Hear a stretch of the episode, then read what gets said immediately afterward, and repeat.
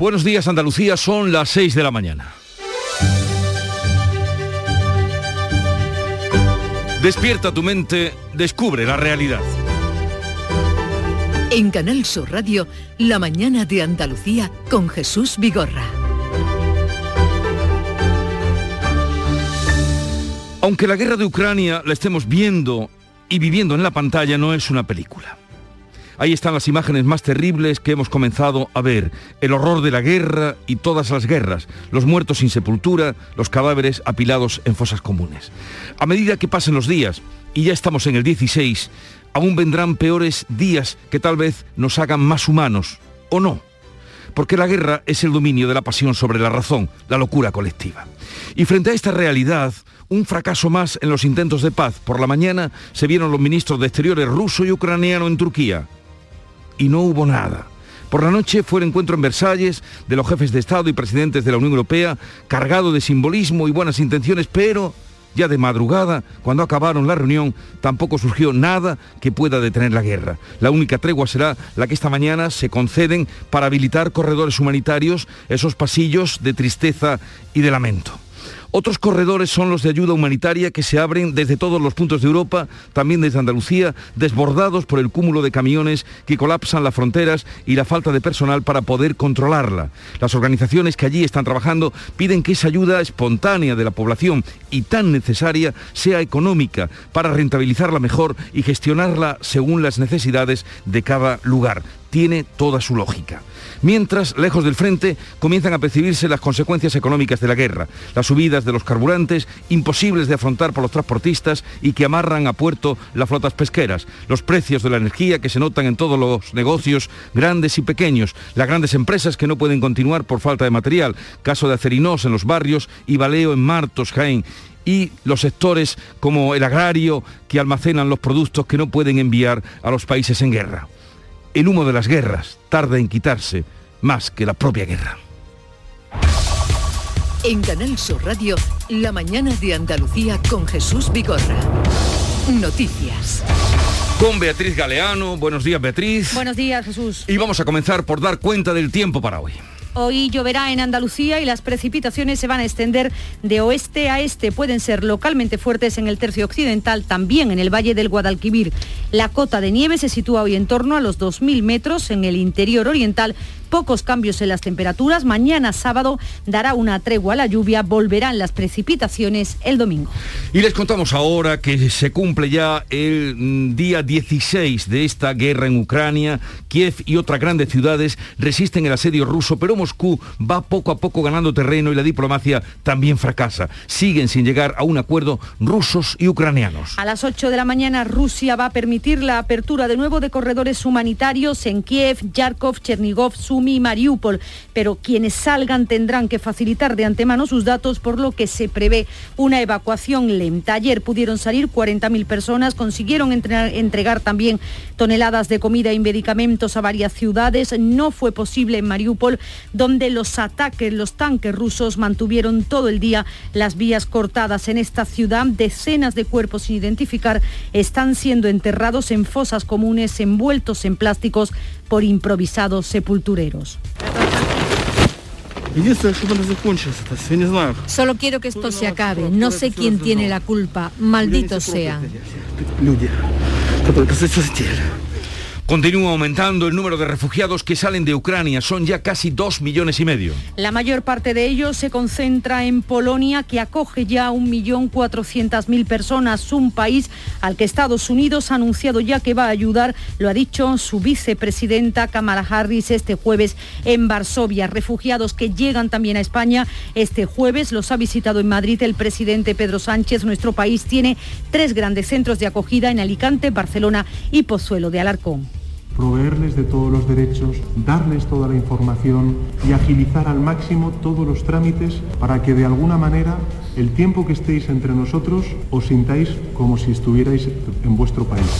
Eran las palabras de Pedro Sánchez en esa visita. También ha anunciado que hoy van a llegar 30 niños a España enfermos de cáncer con sus familias para ser tratados en nuestro país. Aquí en nuestra tierra, el Parlamento andaluz ha condenado la invasión de Rusia a Ucrania. Todos los grupos han firmado una declaración institucional que escuchaban desde la tribuna de invitados la cónsul de Ucrania en Málaga. También se guardó un minuto de silencio por las víctimas antes de que la presidenta de la Cámara, Marta Bosquet, diera lectura a esa declaración que califican de agresión injustificable la actuación de Putin. En el Pleno del Parlamento, el presidente Juanma Moreno se refería así a la situación de las mujeres en Ucrania. Y me van a permitir también que tenga una vez más palabras hacia las mujeres de Ucrania, que he podido, eh, podido compartir con la cónsul eh, el esfuerzo que están haciendo las mujeres en Ucrania por precisamente por salvar la vida de sus hijos, salvar la vida de los ancianos, por luchar incluso por su propia libertad de una manera y una entereza digna de elogio. La reunión de los 27 representantes de la Unión Europea en Versalles ha terminado poco antes de las 3 de la madrugada. Finalmente han decidido que Ucrania siga los procedimientos ordinarios para ingresar en la Unión Europea. Este es un proceso que dura años. El presidente del Consejo es Charles Michel. Afirma que quieren invitar a Zelensky a las citas europeas, que Ucrania es parte de la familia europea, pero no van más allá. Hoy vuelven a citarse, deben concretar cómo van a pagar el incremento acordado del gasto en defensa. Mientras en toda Europa y también en España sigue la escalada de precios de gasolina, gas y electricidad. Los pescadores dicen que no podrán seguir faenando. Y eso sí, el ministro de Agricultura asegura que no habrá desabastecimiento de aceite de oliva. Ha hecho un llamamiento a la tranquilidad y ha insistido en que no faltará aceite de oliva como consecuencia de la falta de aceite de girasol por la guerra de Ucrania. Este año hay 100.000 toneladas más, por lo que se va a llegar a, los, a las casi 1.400.000 toneladas, una cifra similar a la media de los últimos cuatro años. En ningún caso va a haber dificultades de abastecimiento, como subrayo, en el aceite de oliva en todas sus categorías y estoy pensando particularmente en las categorías sustitutivas del aceite de girasol de cara al eh, consumo. España pasará a contar todos los casos de COVID, a registrar solo los graves y vulnerables. Se cambia el sistema de vigilancia para asimilarlo al de la gripe. La mascarilla seguirá siendo obligatoria en interiores. Es lo que anunciaba ayer Carolina Darias, ministra de Sanidad. No se sabe, sin embargo, cuándo será la fecha de esa retirada de la mascarilla ni cómo se va a llevar a cabo el proceso. Yo entiendo que hay interés en el cuándo y es verdad que todo apunta a que en un cuándo está cada vez más cerca, pero para nosotros es tan importante el cuándo como el cómo. Por tanto, tenemos que ponernos de acuerdo no solamente en el cuándo, sino en el cómo. Y cuando eso se produzca, ya lo, ya lo daremos a conocer. Pues seguiremos a la espera y con la mascarilla puesta. El comité organizador del Congreso Extraordinario del PP ha proclamado este jueves a Alberto Núñez Feijóo como candidato único a ese cónclave extraordinario que se va a celebrar en Sevilla los días 1 y 2 de abril. La otra candidata que se había presentado, Alexia Herranz, no ha logrado reunir los avales necesarios para poder concurrir. El PP logra formar gobierno en Castilla y León gracias a un acuerdo con Vox que entra por por primera vez en un ejecutivo autonómico. El popular Fernández Mañueco les ha cedido la vicepresidencia y tres consejerías, además de la presidencia de las Cortes, un pacto que ha llegado al filo de la constitución de la Cámara para garantizar la estabilidad política y evitar la repetición electoral. Y en deportes. En deportes gana el Sevilla al West Ham 1-0 en el partido de ida de los octavos de final de la Europa League con un solitario gol de Munir y cumple por tanto el Sevilla el objetivo marcado de ir al partido de vuelta con ventaja en el marcador. El Cádiz abre este viernes una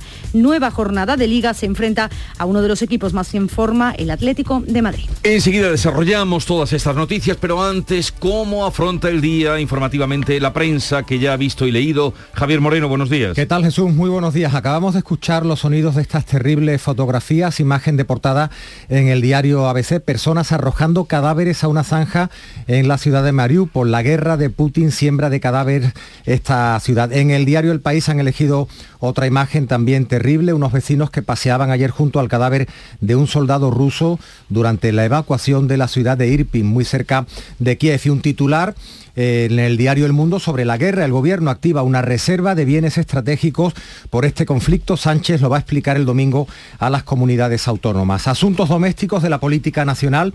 Dice a veces que PP y Vox se ponen a prueba como socios en Castilla y León. Y sobre esto en el mundo, el PP europeo carga contra el pacto en Castilla y León con Vox tras escuchar a Pablo Casado. Vamos con la prensa de Andalucía. De las imágenes del horror a la humanidad, a la esperanza. Vemos a una niña sonriente, feliz, con Sandra y con Gabriel, su familia de acogida. Le están dando un beso, ella sonríe. Dice Ideal de Granada que Angelina vuelve a su casa, a su otra casa. Se hizo una cama en una bañera para protegerse de las bombas. Su abuela la llevó hasta la frontera con Polonia y ya está con su familia de acogida en Cijuela. Es un pueblo, una localidad de la Vega Granadina. En Málaga hoy el Museo Ruso va a continuar abierto pese al veto cultural del gobierno. Dice que el alcalde asegura que no se van a renovar exposiciones. En el diario de Cádiz, más de 4.000 transportistas amenazan con parar en la provincia. Ya lo habéis anticipado, Jesús. Una plataforma patronal llama a un paro indefinido nacional y comisiones obreras y UGT a cuatro días de huelga sobre este asunto. En Ideal de Almería el precio del combustible se dispara y supera los 2 euros el litro en algunas gasolineras. Y una imagen de la que ya se habla mucho además en Huelva Información. Una persona que está echándole gasolina a su coche. El nuevo lujo de llenar el depósito. Un hombre reposta combustible ayer en una gasolinera de la capital. Todo un lujo. Y en el día de Córdoba, además del titular político, Juanma Moreno se desmarca del pacto PP-Vox en Castilla y León. Vemos al cordobés, a Manuel Benítez, el cordobés, el padre. Me faltan cosas por hacer. Estoy muy joven, dice. El cordobés presenta su fundación para promover la cultura taurina y apoyar a los jóvenes. Pues celebramos que tenga ese ímpetu todavía el cordobés. Y vamos a la agenda informativa de hoy que tiene preparada Olga Moya. Buenos días. Hola, ¿qué tal? Buenos días. El Instituto Nacional de Estadística va a publicar el dato definitivo del IPC de febrero. Ya adelantó que los precios aumentaron un 7,4% interanual. Es la mayor inflación desde 1989. Vamos a ver si se confirma ese dato, ese 7,4. El precio de la electricidad cae un 23%, hoy se quedan 284 euros el megavatio hora, pero sigue siendo un precio muy alto, siete veces más que en la misma fecha del año pasado. Hoy se reúne el Consejo de Política Científica, Tecnológica y de Innovación. Va a aprobar acuerdos para reforzar las infraestructuras y los programas de investigación y de innovación en España. Es un consejo donde está el Gobierno y las comunidades autónomas. Y en Chile, Gabriel Boric va a ser investido hoy presidente con tan solo 35 años. El rey Felipe VI asiste a esta toma de posesión junto a las ministras de Podemos, Yolanda Díaz e Irene Montero. La mañana comenzó como cada día a las 5 con el Club de los Primeros, Charo Padilla, buenos días. ¿Qué tal? Buenos días. Mira, hemos estado con Jorge Camacho, que es uno de los integrantes de esos coches que te dije ayer que partieron hace ya un par de días un día y medio desde eh, Cádiz, Sevilla, Málaga y Madrid eh, están ahora mismo en Polonia, en un hotel de Polonia, van camino de eh, Cracovia y Varsovia. Y aunque no crean que esto es a lo loco, a lo loco fue como se montaron, claro, pero luego ya todo se coordina a través de las ONG y ya tienen sus, los niños ya tienen las casas donde va, donde van a vivir mm. cuando vuelvan, ¿no? Eh, está muy bien, es muy interesante. Bueno, vamos a estar días de cómo va. está muy emocionado, la verdad. Dicen que es una que es una satisfacción enorme y sobre todo un una experiencia increíble, ¿no? Y después, además de esto, hemos estado hablando con los transportistas, ya me voy a callar, que me mira. Que no, mujer, si yo te estoy atentamente escuchando. unos ojos como que te, sale ¿Será de órbita, posible? te sale de órbita, digo, ya quiere que me calle. Eh, porque le he dicho a los oyentes que sí, les gustaría que hiciéramos un programa desde la calle.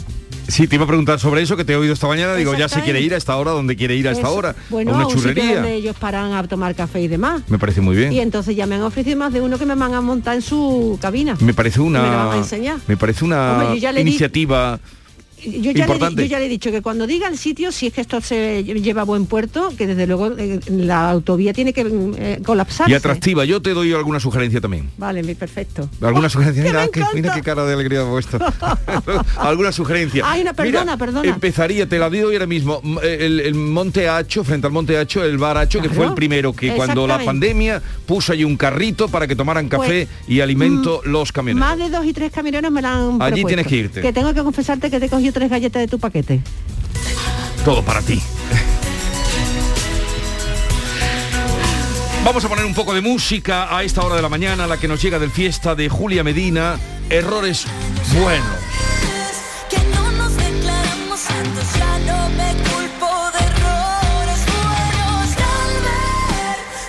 La música que nos llega de la emisora hermana Canal Fiesta Radio para anunciarles que hoy a partir de las 8 hablaremos con el presidente de la Federación Andaluza de Cofradía de Pescadores para ver eh, qué perspectiva se les abre. De momento amarrados a puerto en Motril, en Barbate, en Huelva y alguno más que se irá apuntando.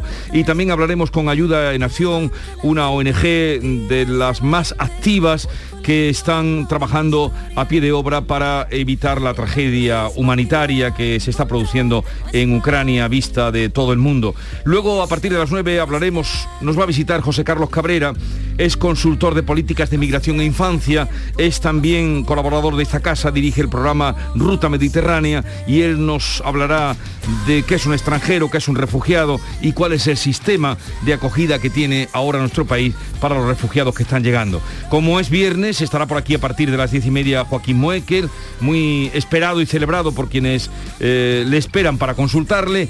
Y a partir de las 11 entraremos ya en el final festivo de los viernes eh, con esa Andalucía insólita que nos trae Bernardo Ruiz, con la visita de María Villalón y también hablaremos de Ghost, el musical que desde anoche se estrenaba en el Cartuja Center estará todo el fin de semana y hoy con el protagonista de la función Ricky Merino hablaremos a partir de las once y media de la mañana. Qué bonita música, qué bonita melodía. Sigue la información en Canal Sur Radio.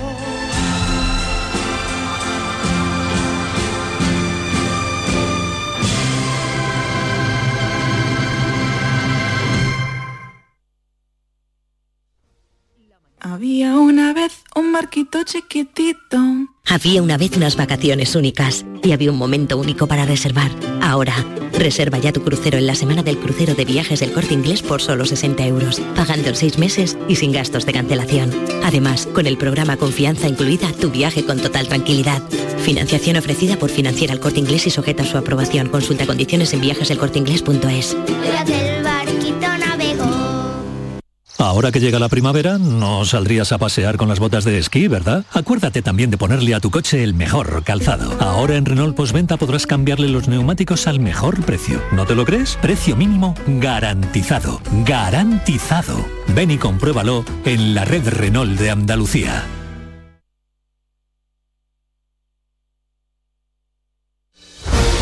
La mañana de Andalucía en Canal Sur Radio. Noticias con Beatriz Galeano. Se cumplen 16 días de guerra en Ucrania. Kiev y otras grandes ciudades siguen resistiendo al asedio ruso, pero Moscú poco a poco va ganando terreno. La ONU ha elevado ya a 2.300.000 personas las que han huido de las bombas. Eh, última hora, Beatriz Almeida, buenos días. Buenos días. A las 8 de la mañana, Rusia va a permitir la apertura de corredores humanitarios en Kiev, en Kharkov, en Chernigov, en Sumi y en Mariupol pero quienes salgan tendrá que facilitar de antemano sus datos, por lo que se prevé una evacuación lenta. El presidente ucraniano Zelensky ha ofrecido esta noche un detallado parte de guerra. Dice que ayer pudieron salir 40.000 personas y consiguieron entregar toneladas de comida y medicamentos a varias ciudades. No fue posible en Mariupol, donde los tanques rusos mantuvieron todo el día las vías cortadas hoy volverán a intentar ayudarlos.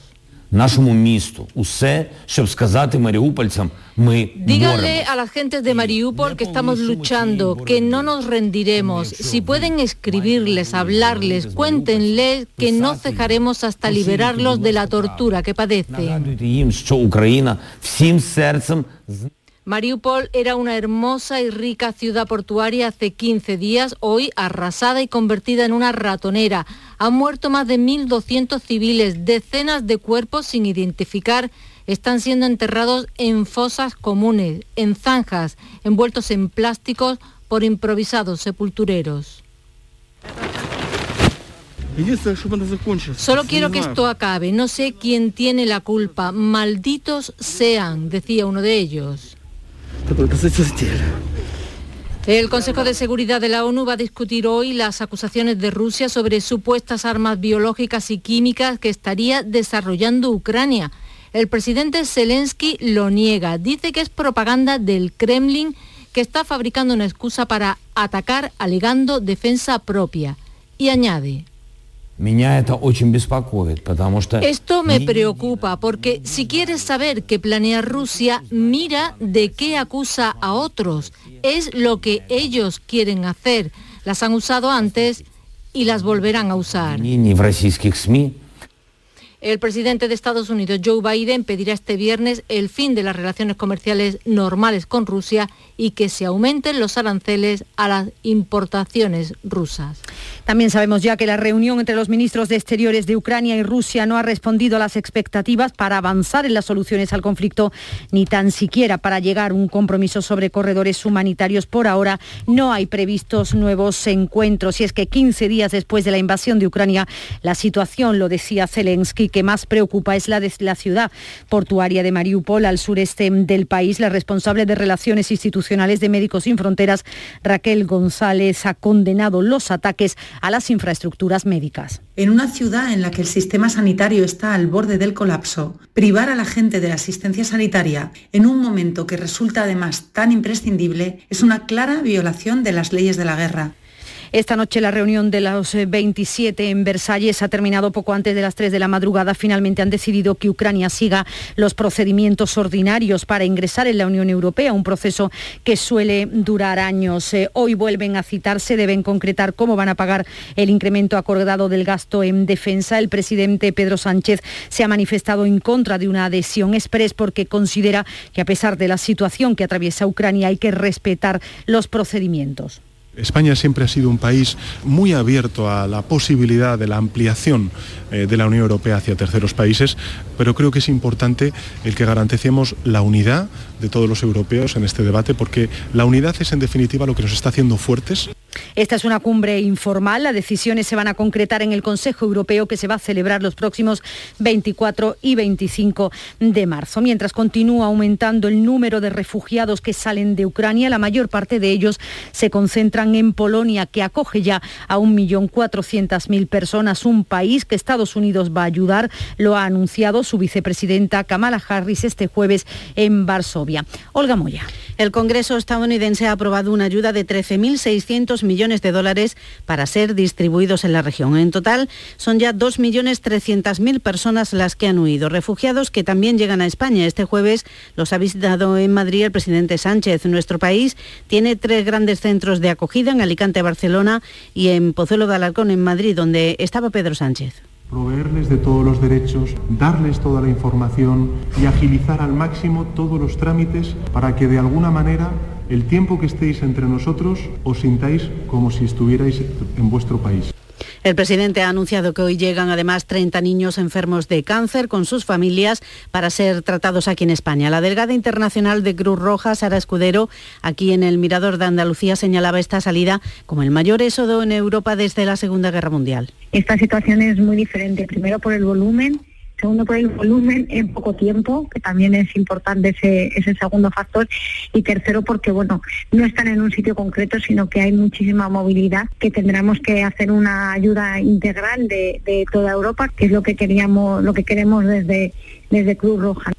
Las condenas a la guerra se suceden también aquí en Andalucía. El Parlamento ha condenado la invasión de Rusia a Ucrania. Todos los grupos han firmado una declaración institucional que escuchaban desde la tribuna de invitados la cónsul de Ucrania en Málaga y guardaban un minuto de silencio por las víctimas antes de que la presidenta Marta Bosquet diera lectura a esa declaración que califica de agresión injustificable la actuación de Putin. Anoche en Canal Sur Radio agradecía Bosquet a todos los grupos su apoyo. Quiero agradecer que todos los grupos políticos pues hayan suscrito la, declaración institucional. Yo la propuse y la verdad es que me alegro que al final hayamos llegado a un entendimiento por algo, la verdad es que es un horror para todos, ¿no? Que es la invasión de un pueblo soberano. Si no conseguimos ponernos todos de acuerdo en un tema tan sumamente mm. horrible como es la guerra, creo que difícilmente entonces ya seríamos capaces de cualquier otro tema consecuencias sociales, pero también consecuencias económicas en toda Europa por la guerra. El precio de la electricidad ha caído este viernes, lo hace un 23%, se quedan 284 megavatios horas, es su precio más bajo en los últimos nueve días, pero sigue siendo un precio alto, siete veces más que en la misma fecha del año pasado y un 38% más desde finales de febrero, cuando comenzó la guerra. Sin duda, uno de los productos que ya ha subido más es el gasóleo, está a 2 euros el litro en 80 estaciones de servicio de Andalucía. Con los precios actuales, llenar un depósito medio de 55 litros cuesta 27 euros más que hace un año, tanto si se utiliza gasolina como si se elige diésel. Ante el temor de que sigan las subidas, ya hay colas en las llamadas gasolineras locos. Para una casa de trabajadores, súper insoportable esto. Yo trabajo para VTC y esto es una ruina, vamos.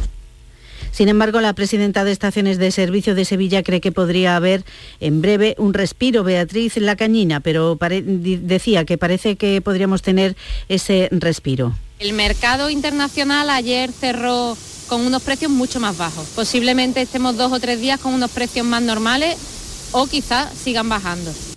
Lo que sí ha querido aclarar el eh, ministro de Agricultura, Luis Planas, es que no hay desabastecimiento de aceite de oliva. Lo ha dicho en una jornada en Sevilla sobre este producto, lo, ha dicho en la Fundación San Telmo. Ha hecho un llamamiento a la tranquilidad y ha insistido en que no faltará aceite de oliva como consecuencia de la falta de aceite de girasol por la guerra de Ucrania. Este año hay 100.000 toneladas más, por lo que se llegará a las casi 1.400.000 toneladas. Es una cifra similar a la media de los últimos cuatro En ningún caso va a haber dificultades de abastecimiento, como subrayo, en el aceite de oliva en todas sus categorías y estoy pensando particularmente en las categorías sustitutivas del aceite de girasol de cara al eh, consumo.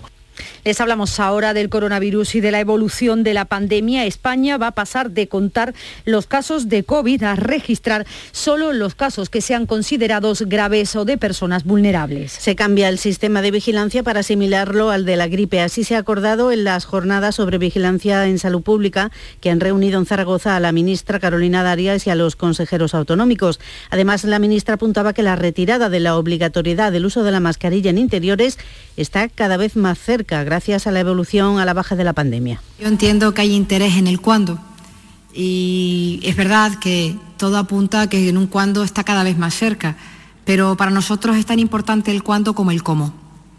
Por tanto, tenemos que ponernos de acuerdo no solamente en el cuándo, sino en el cómo. Y cuando eso se produzca, ya lo, ya lo daremos a conocer. ¿Y cuáles son los datos de la pandemia? Pues la tasa de incidencia acumulada ha subido tres puntos en Andalucía. Se sitúa en 266 casos por cada 100.000 habitantes. Se han registrado este jueves 2.800 nuevos eh, positivos en las últimas 24 horas. Además, la Consejería ha sumado 16 fallecidos. Son siete menos que el miércoles y una cifra muy similar a la de hace una semana. En los hospitales se ha reducido en 30 el número de pacientes. Hay ingresadas 642 personas, 86 en la UCI. En el conjunto de España, el Ministerio de Sanidad ha comunicado casi 23.000 nuevos positivos y 85 fallecidos en la última jornada. La tasa de incidencia se queda en 429 casos por cada 100.000 habitantes en los últimos 14 días.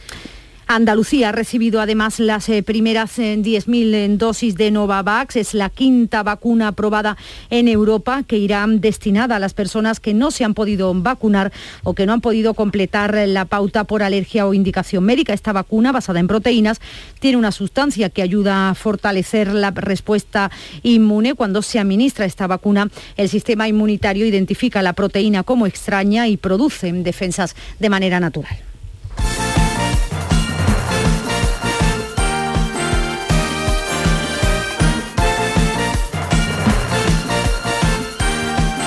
A las 6 y 28 minutos es eh, tiempo para el deporte. Antonio Camaño, buenos días, cuéntanos.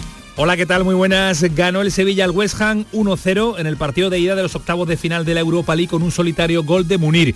Con nueve ausencias de la primera plantilla, el Sevilla cumple el objetivo de ir al partido de vuelta con ventaja en el marcador ante un buen equipo el inglés. Eh, pero dice Lopetegui que el partido de vuelta será de nuevo complicado. Vamos a sufrir más de la cuenta, vamos a sufrir. Esto son la Europa League, hablamos con el West Ham, por supuesto que se va a sufrir, no tengas ninguna duda. Y terminadas las competiciones europeas, el Cádiz abre este viernes una nueva jornada liguera y se enfrenta a uno de los equipos más en forma como es el Atlético de Madrid, con bajas también importantes. No está Iván Alejo, no están Dones, Salvi, ni tampoco Tomás Alarcón. A pesar de la circunstancia, dice su entrenador Sergio González, que a partido único se le puede ganar incluso al Atlético de Madrid. Pero que a partido único puede pasar cualquier cosa, ¿no? que estamos capacitados para poder ganar eh, a cualquier equipo siempre y cuando nosotros seamos el, el, Cádiz que debemos ser, ¿no? Y se empieza a aclarar también el calendario de la próxima temporada. Hay que recordar que es temporada con Mundial en el mes de diciembre. Va a empezar la liga el 12 de agosto. Va a parar sobre la primera semana de noviembre a causa del Mundial de Qatar. Volverá a competirse el 29 de diciembre y terminará definitivamente el 4 de junio del año 2023.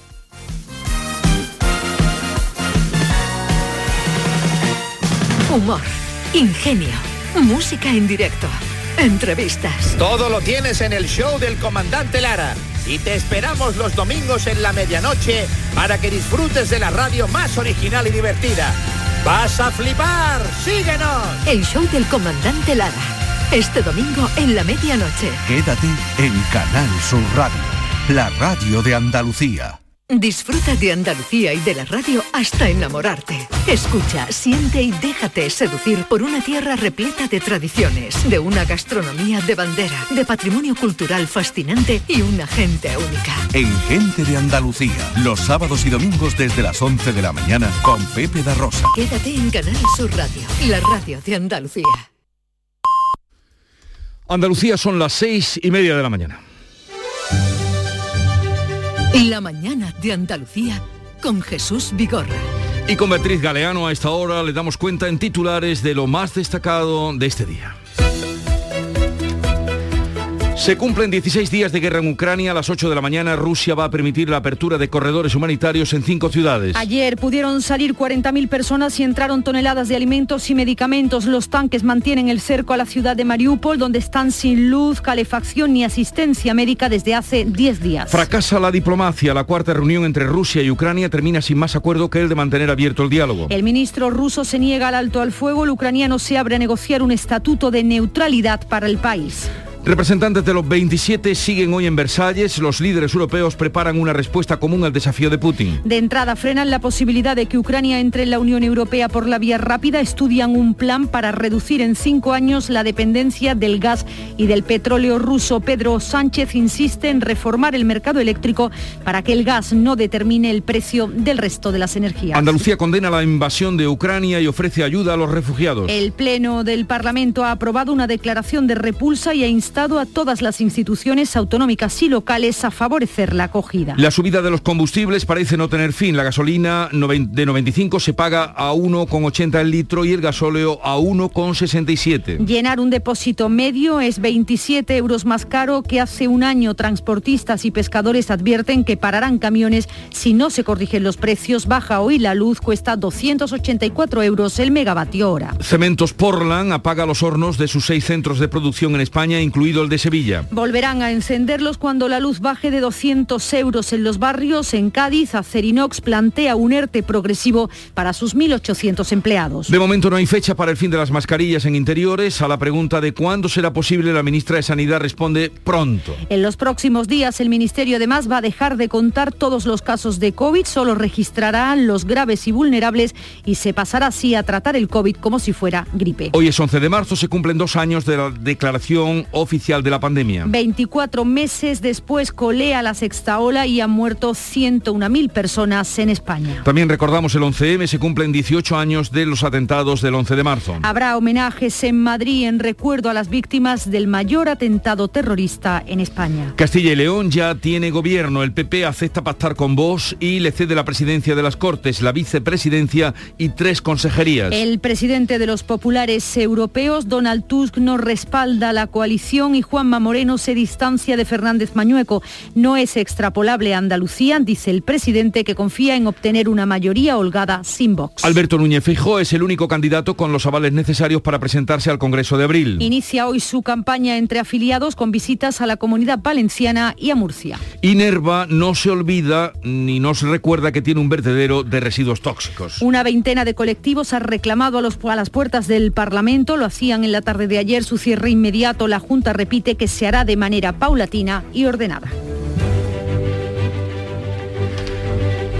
Y hoy es San Eulogio de Córdoba, fue un clérigo mozárabe y fue conocido o elevado a los altares porque alentó al martirio voluntario a unos 50 mozárabes de Córdoba. Por eso lo Vale. hicieron santo. Los mártires de Córdoba es como se conoce. a ese- 50. 50, ese grupo de cristianos mozárabes que optaron al martirio voluntario para desafiar la ley islámica durante los Emiratos de Abderramán II y Mohamed I, cuando luego, Córdoba era la capital del mundo. Te iba a decir que hay que ver la capacidad de sacrificio que tienen los santos. O de ¿eh? convicción que tuvo San Eulogio. Se le recuerda... Bueno, pues, pero animó a los otros, él no, ¿no? O él también. ¿Él también lo martirizaron o solo animó a que los otros se martirizaran? Mm, No te puedo responder a esa pregunta. Vaya, ahora te lo averiguaré. En la segunda entrega te lo hago, creo que él también eh, entregaría el alma. Seguramente, si no, no lo hubieran hecho santo. Mm, si no lo hubieran hecho santo, claro. Pero claro, eh, es conocido por eso, porque llevó los mártires, eh, San y los mártires de Córdoba. él también cascó. Tal día como hoy, de 2004, lo comentábamos antes en las noticias y ahora una célula yihadista comete en Madrid el mayor atentado terrorista de la historia de España al explosionar 10 artefactos en cuatro trenes de cercanías con una, un balance final de 193 muertos y más de 2.000 heridos. Ha sido el atentado terrorista más terrible que se ha vivido en nuestro país. Ocurrió hace hoy 18 años. Y tal día como hoy, 2014, el Parlamento de Crimea declaraba su independencia de Ucrania. Poco le duró, bueno, le ha durado unos años, pero fue cuando vinieron después a llevarse Crimea. Eso ocurrió eh, tal día como hoy hace ocho años. Y la cita de hoy que traigo mm, de Aristóteles, la traigo como mm, aliento y, agradecimiento a las personas que están ayudando ¿no? a, a la solidaridad. Dice así Aristóteles, ¿cuál es la esencia de la vida? Servir a otros y hacer el bien. Luego Santo Tomás de Aquino trincó de ahí. También porque interpretó Aristóteles. falta ese mensaje hoy. ¿eh? ¿Cuál es la esencia de la vida? Servir a otros y hacer el bien. Aristóteles. Y ahora vamos a la segunda entrega de la lectura de prensa que ha hecho Javier Moreno. Te escuchamos. ¿Qué tal Jesús? Buenos días de nuevo. Eh, has hablado del 11M y no recuerdo yo cuándo dejaron de aparecer menciones a ese aniversario. En la prensa hoy no encuentro ninguna, no hay ningún ninguna referencia en la prensa nacional al, 18 aniversario de esos terribles atentados que, que, sufrió nuestro país. Pero bueno, también hay motivos porque hoy las imágenes son para, el horror de la guerra. Nos quedamos sin duda con, la fotografía de portada del diario ABC personas que están arrojando cadáveres a una zanja en Mariupol. La guerra, dice ABC, la guerra de Putin siembra de cadáveres esta ciudad, el país Ucrania. En el diario El País la fotografía elegida es para el cadáver de un soldado ruso. Hay ciudadanos de la ciudad de Irpin que está siendo evacuada, pasean junto a ese cadáver y varios asuntos que tienen que ver con la guerra, la economía. El gobierno, dice el mundo, activa una reserva de bienes estratégicos por la guerra. Sánchez lo va a explicar el domingo a las comunidades autónomas en la conferencia de presidentes. Y hay una entrevista que hace el diario El Mundo a Ana Botín, que es la presidenta del Banco Santander. Dice que Europa está dispuesta aislar a una economía tan importante como la rusa. En la edición digital del Mundo eligen otro titular y nos recuerdan además que Ana Botín es la presidenta de la Federación Bancaria Europea. Hemos entrado en un mundo nuevo y Europa muestra que tenemos valores y los mm, defendemos. Eso en cuanto a la guerra en las portadas nacionales. Asuntos domésticos de la política nacional, ayer marcada por el acuerdo de gobierno en Castilla y León, PP y Vox se ponen a prueba como socios en esa comunidad autónoma, dice el diario ABC y el diario El Mundo. El PP europeo carga contra el pacto en Castilla y León con Vox tras escuchar a Pablo Casado. Vamos con la prensa de Andalucía. En Ideal de Granada, decíamos hace un ratito Jesús, la imagen de la humanidad, la imagen de la esperanza, Angelina, una niña ucraniana que sonríe, que vuelve a su otra casa. Está recibiendo un beso de Sandra y de Gabriel, son su familia de acogida. Ya está en Cijuela, que es una localidad de La Vega granadina, está a salvo de la guerra. Mira, cuenta lo que, lo que ha pasado allí. Se hizo una cama en la bañera para protegerse de las bombas. Su abuela la llevó a la frontera con Polonia, ya ha viajado hasta nuestro país. Otros asuntos. En Ideal de Granada, titular de apertura, la costa arranca el compromiso de fijar un calendario para las obras de Rules. En Málaga hoy el Museo Ruso continuará abierto Pese al veto cultural del gobierno, el alcalde asegura que no se renovarán exposiciones. En Diario de Cádiz, más de 4.000 transportistas, atención, amenazan con parar en la provincia. Una plataforma patronal llama a un paro indefinido nacional y comisiones obreras y UGT a cuatro días de huelga. En Ideal de Almería, el precio del combustible se dispara y supera los 2 euros el litro en algunas gasolineras. Cuenta además este diario que la flota pesquera sopesa amarrar en menos de dos semanas porque el coste del gasóleo convierte en insostenible la faena en la mar. En Huelva Información, Huelva tendrá dos zonas de bajas emisiones en el centro de Isla Chica. Titular político para Andalucía en el Día de Córdoba, Juanma Moreno se desmarca del pacto PP-Vox en Castilla y León. En Ideal de Jaén, un, un juzgado suspende cautelarmente el pleno de la moción de censura en Linares y en Diario de Sevilla hay varios asuntos Destacamos este, por ejemplo, además del titular político, Heliópolis y los Bermejales estallan contra la botellona. Los vecinos llevan a la Fiscalía las aglomeraciones cuando juega el Betis. Bien, eh, respondiendo a tu pregunta, querida Beatriz, San Eulogio no solo alentó a, a los mártires de Córdoba a desafiar la ley islámica, sino que él, ante el emir, eh, pues mm, le cantó, les cantó las 40 y, y Eh, fue decapitado. Ya nos temíamos lo peor. o Eran sea que- las 3 de la tarde de un sábado del 11 de marzo de mil, de, perdón, de mil, del 859, en el siglo IX. Eh, muchas O sea, gracias. ¿eh? Te tranquiliza, ¿no? Sí, sí, vamos, me lo esperaba, pero por si acaso. Son las 6.40 minutos, sigue la información en Canal Sur Radio. Había una vez un barquito chiquitito. Había una vez unas vacaciones únicas y había un momento único para reservar. Ahora, reserva ya tu crucero en la semana del crucero de viajes del corte inglés por solo 60 euros, pagando en seis meses y sin gastos de cancelación. Además, con el programa Confianza incluida, tu viaje con total tranquilidad. Financiación ofrecida por Financiera el Corte Inglés y sujeta a su aprobación. Consulta condiciones en viajeselcorteinglés.es. La mañana de Andalucía en Canal Sur Radio. Noticias con Beatriz Galeano.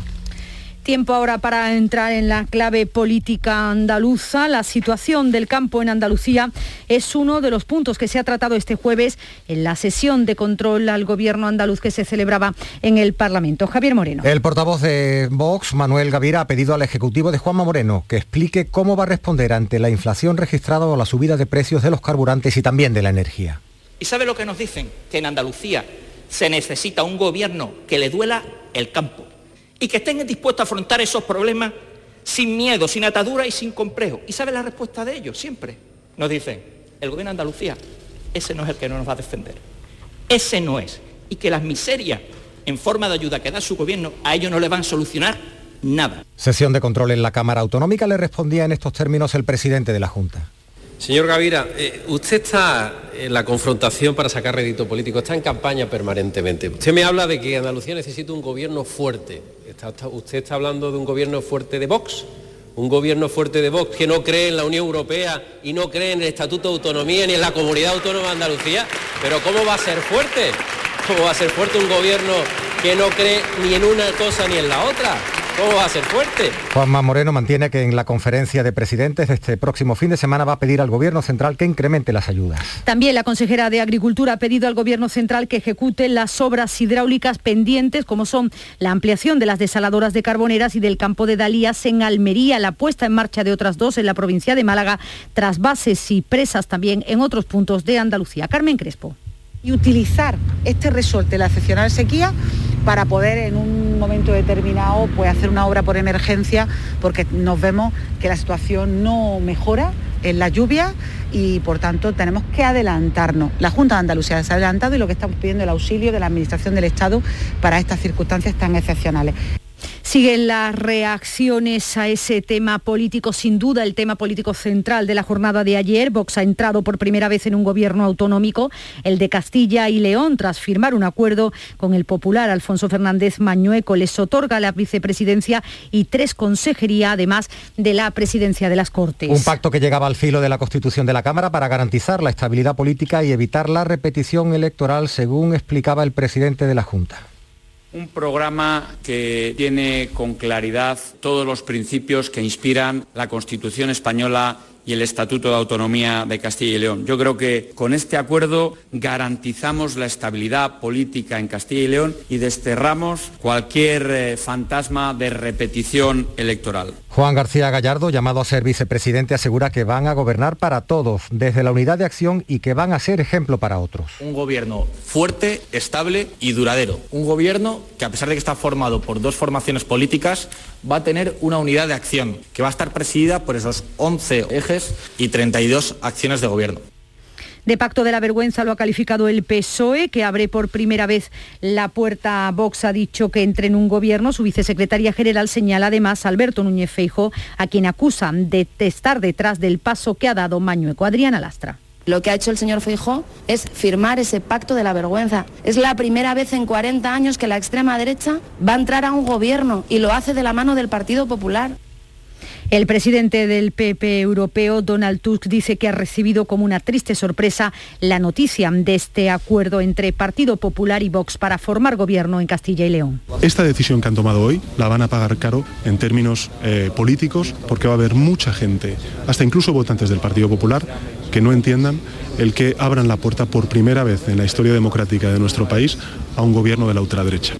Eran las palabras del presidente del gobierno, de Pedro Sánchez, que criticaba esa nueva alianza en Andalucía. El debate sobre Castilla y León llegaba también al Parlamento andaluz, lo hacía este jueves. El debate más bronco ha sido el protagonizado por Ángeles Ferris, que ha acusado al futuro gobierno de Castilla y León de renunciar a la ley de violencia de género. La portavoz socialista preguntaba a Juanma Moreno si estaría dispuesto a hacer lo mismo aquí en Andalucía.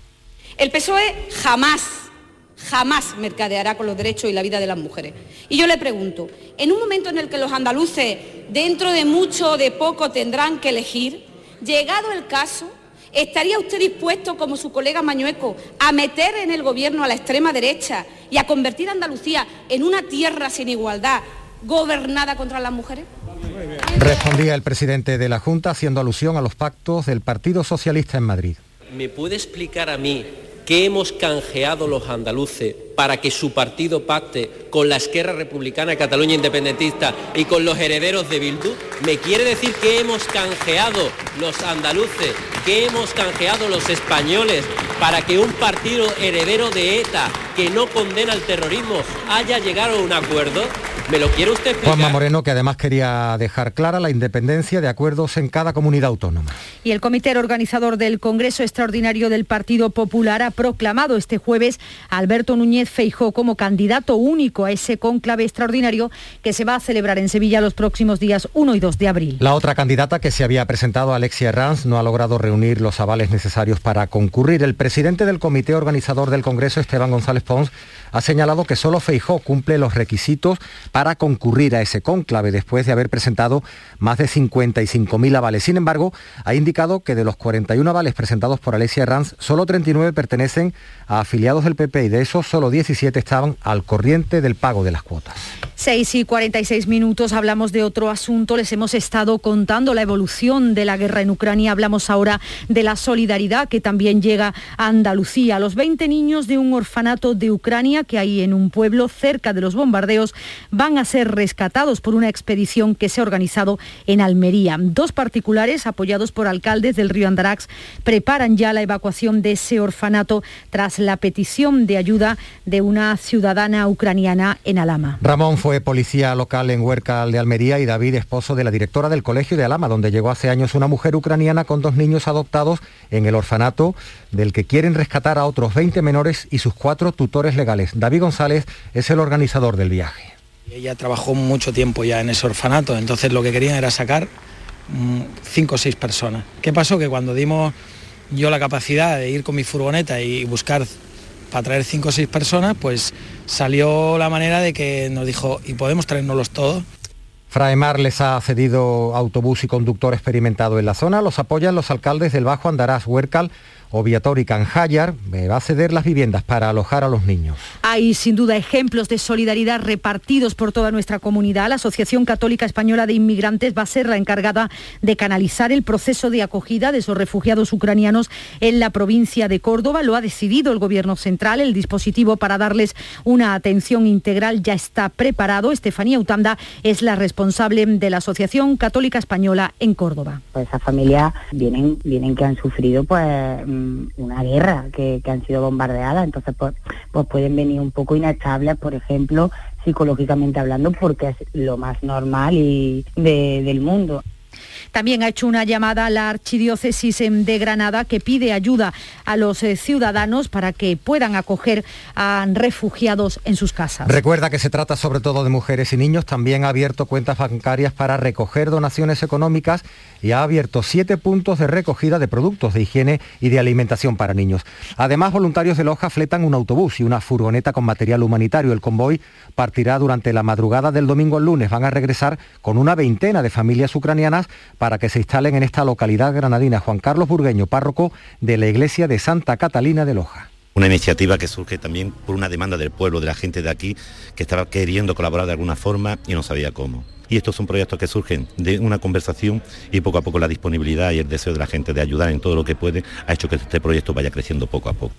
En Sevilla, otro ejemplo, la empresa andaluza de distribución Solar Rica ha fletado un tráiler con 20 toneladas de ayuda humanitaria hacia la frontera polaca en Ucrania. Según su director, Javier Sola, esta iniciativa ha contado con la ayuda de otros distribuidores. Han colaborado muchísimos proveedores, eh, Manuel Barea, Lactalis Puleva, Cofruto, Henkel, o sea, un montón de, proveedores que han sido llamarlos y automáticamente cada uno aportar su granito de arena para conseguir llenar este camión rápidamente. Nos acercamos a las 6 y 50 minutos, tiempo para la información más cercana aquí en Canal Sur Radio y en Radio Andalucía Información.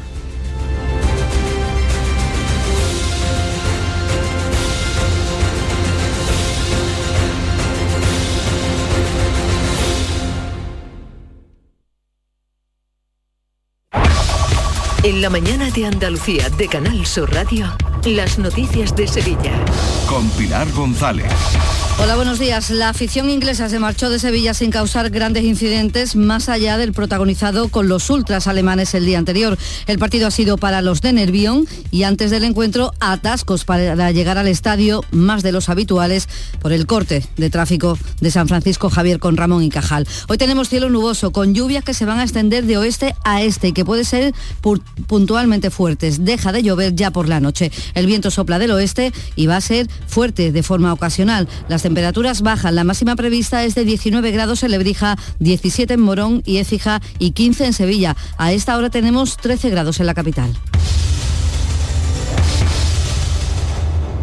Compra en tu barrio, compra cerca, siente Macarena. Y la Asociación de Comerciantes de Macarena hemos preparado para ti grandes sorpresas y regalos. Repartimos mil euros en cheques de consumo. Compra cerca, siente Macarena. Promueve Asociación de Comerciantes de Macarena. Financia Ayuntamiento de Sevilla.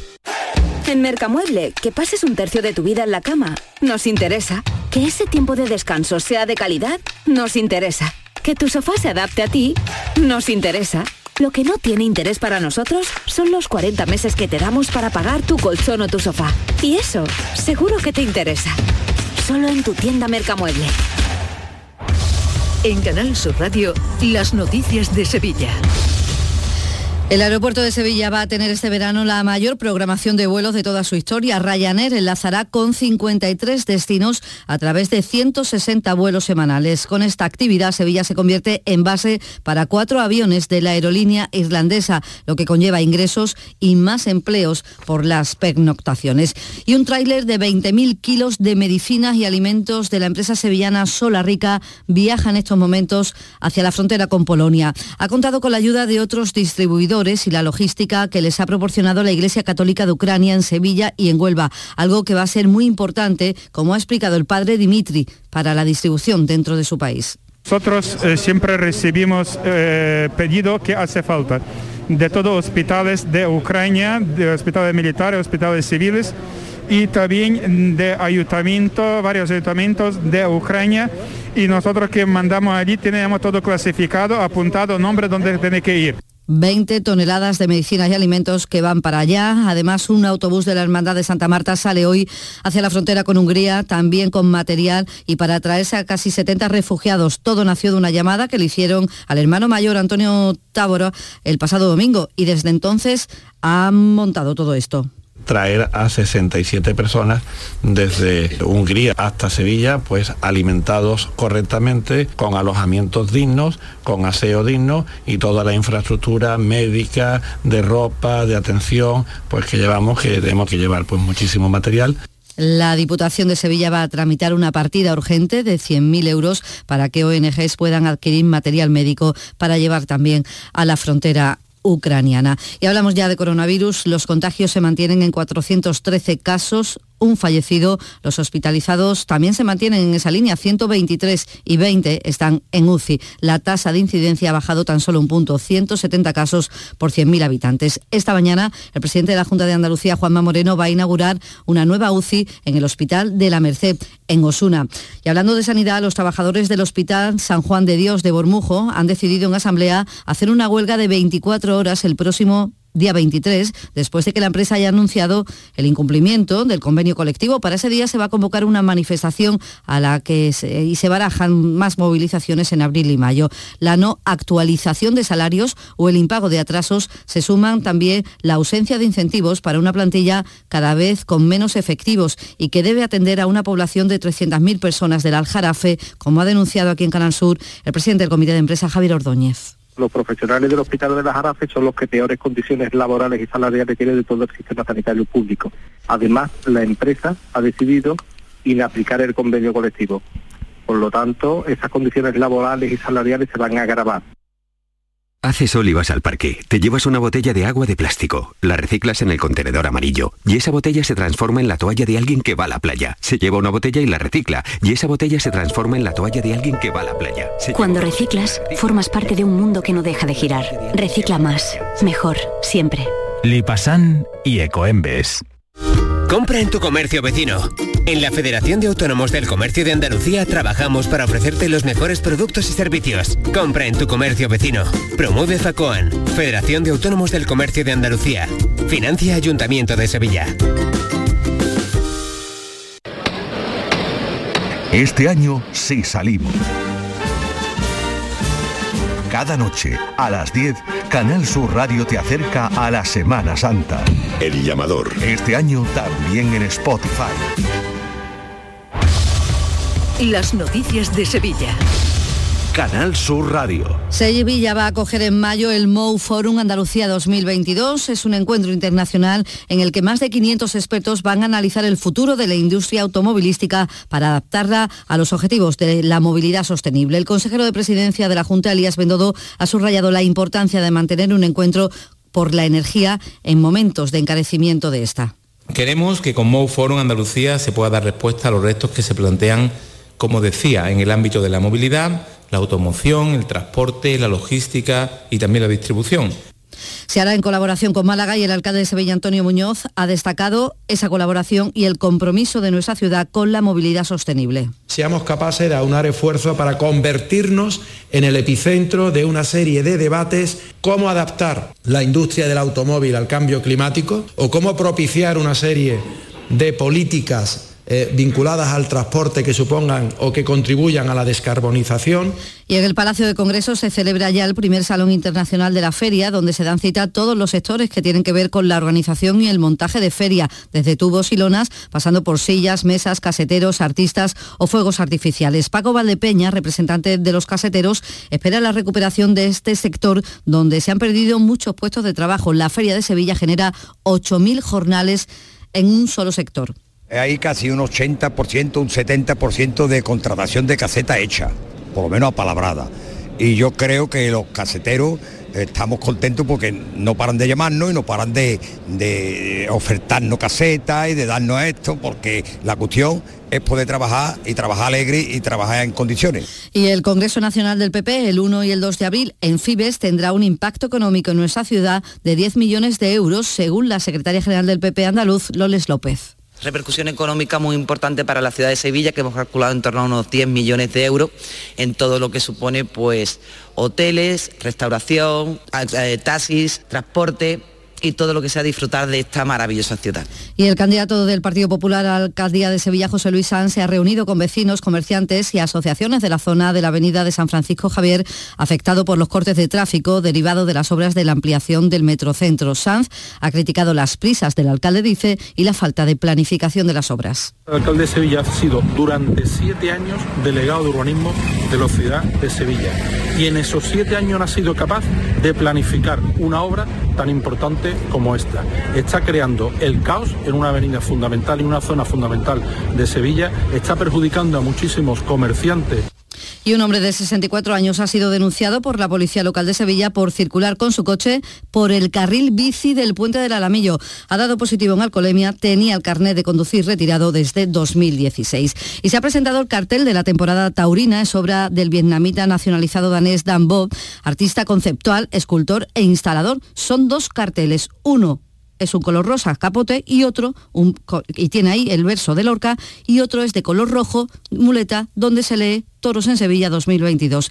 El galerista Pepe Cobo ha sido el asesor artístico de los maestrantes. Es un cartel doble, es un cartel que, que utiliza una tipografía gótica, eh, porque realmente él viene de una familia religiosa vietnamita. la otra parte del cartel hace alusión a mm, llanto de, Ignacio Sánchez. El cartel ha generado muchísima polémica. Deportes, Antonio Camaño.